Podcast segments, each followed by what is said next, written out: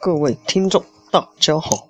今天继续为大家读《幸福从接纳开始》。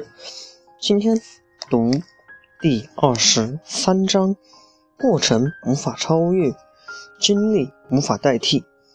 我很喜欢花花草草，有时候可以连续几天什么都不做，就对着花花草草。但我发现，每次跟他们长时间相处之后，我都会发现自己有了很多的灵感与感悟。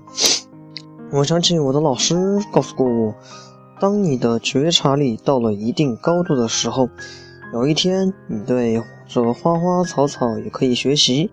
那我的察觉察能力已经到了一定的高度吗？我有种莫名的开心，变得更加欣赏我自己了。因此，我时不时就运用这种能力，因为。能力拥有了就不会消失。我发现小草、灌木丛、芭蕉树、竹子、大树，它们好像都有一种特殊的关系，而且好像都在告诉我宇宙的一些秘密。它们的差性、差异性告诉我什么叫做身份，它们的组合告诉我什么叫做人与人之间的关系法则。他们的成长告诉我什么叫做过程与经历。关于身份与关系的法则，我在后面出版的书籍里会分享与介绍。今天我们先了解一下过程与经历。灌木都是一片一片的叶子往上长，竹子都是一节一节的往上长，大树都是一轮一轮的变粗壮。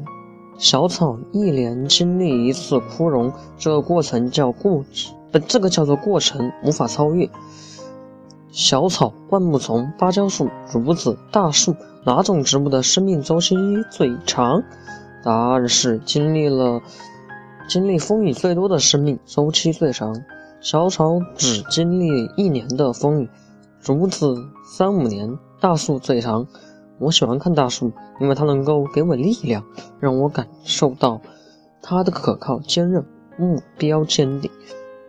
此刻，我很想告诉你一个秘密：早开花的树长不高。你可以看看那些古树，比如苹果树、李子树、荔枝树、樱桃树等等，它们在开花结果之前的几年，每年都节节高，但一旦开花结果，这棵树就很难再长高了。作为家长，你希望你的孩子像小草，还是竹子，还是果树，或者是大树？这由你来决定。不同的决定有不同的教育方式。如果你期望你和孩子像大树的话，就让他多经历风雨，不要急于催他开花结果。故意慢一点，反而是一种境界。长得快的商品猪买不贵，长得慢的猪反而成了品牌卖的贵。慢不是让他不努力学习，而是让他在体验中学习。人总是被触动才改变，触动背后是感受，带有感受的学习会成为身体记忆。有了身体记忆，就能成为一个人的下意识反应。武功也是这样练练成的。人会做出熟悉的模式，而不是应该的模式。熟悉的模式在潜意识，潜意识与身体记忆有关。应该的模式在头脑容易忘记，记在语言，呃记在于语言。父母对孩子说了很多道理，孩子容易忘记，还嫌父母啰嗦，因为没有体验与经历，也叫没触动。即使有感受。本集没有感受，因为忘字就是亡了的心，没有了新的感受、体验和经历，记不住。体验没法快速，所以要放慢速度去经历。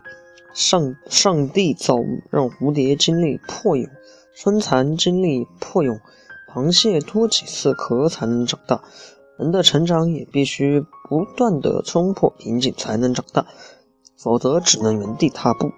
野生动物经过直接喂养没法回归自然，因为它失去了捕猎的能力。代替型的父母会让孩子不能成立。有一种爱叫无情，含着眼泪看着孩子长大，明知道答案，但是笑微笑不语。让孩子去寻找，这是一种智慧。知识不需要经历，但智慧需要经历。